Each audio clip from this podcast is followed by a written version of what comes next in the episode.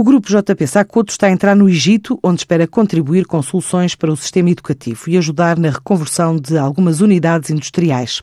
A tecnológica portuguesa quer fazer parte do plano que o governo egípcio traçou para integrar novas tecnologias no sistema de educação na ordem dos 2 bilhões de dólares, abrindo a porta a parcerias com empresas como esta. O Egito tem um plano muito ambicioso nos próximos anos de começar a integrar a tecnologia na educação e é um plano ambicioso e com um orçamento de cerca de 2 bilhões de dólares para este plano, sendo que se vai desenvolvendo ao longo dos tempos. E por isso nós nos últimos tempos deste ano temos ido várias vezes ao Egito, primeiro para conhecermos os parceiros locais, porque o nosso modelo passa sempre por parceiros locais, e depois para também lhes mostrarmos aquilo que nós somos capazes de fazer eh, noutros países. Jorge Sacoto, chairman da JPK, além dos produtos para mais de 2 milhões de alunos, fala de outras perspectivas industriais de reconversão de fábricas em território egípcio para adaptar tecnologias. Existem fábricas lá, o que nós estamos é fazer um trabalho de colaboração com eles para reconverter as fábricas para as nossas tecnologias, não é?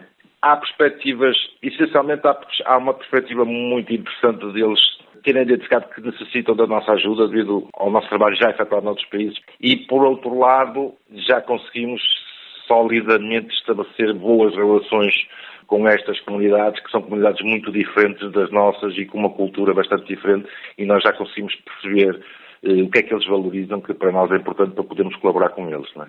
É, nós hoje em dia já não falamos muito em produtos, falamos nas soluções de educação que nós temos, ou seja, que é uma solução composta com uma, uma série de produtos e com uma série de serviços associados, nomeadamente aquilo que a gente é mais conhecido com os dispositivos para a educação que nós próprios desenhamos, não é? que é para o aluno, que é para o professor, e incluindo também algumas soluções portuguesas de quadros interativos e projetores, isso numa perspectiva tecnológica. Depois temos uma perspectiva mais industrial e também é uma perspectiva que o Egito valoriza muito, que é que os produtos sejam lá fabricados, em que eles estão a fazer uma série de fábricas novas para que os produtos sejam produtos made in Egito. É um projeto para iniciar em 2019 com dois objetivos, os exames e os conteúdos em dispositivos para os alunos, além da formação para professores. Nossa camada de pedagogia quer garantir que damos formação aos professores para que não seja só um deployment e depois não seja usado o suficiente como a gente quer, mas para garantir uma continuidade do uso do, dos equipamentos para garantir, obviamente, que o retorno de investimento que eles estão a fazer é um bom retorno, quanto mais não seja em células cinzentas. Né? De um projeto que eles têm para iniciar no próximo ano de começar a abranger 2, 2 milhões de estudantes, não é? E querem fazer isso para os estudantes todos nos anos a seguir.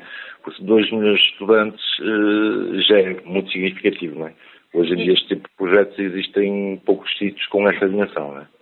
Neste momento é secundária, com dois objetivos. Primeiro objetivo de fazerem todos os exames que eles têm que fazer já com o dispositivo deles.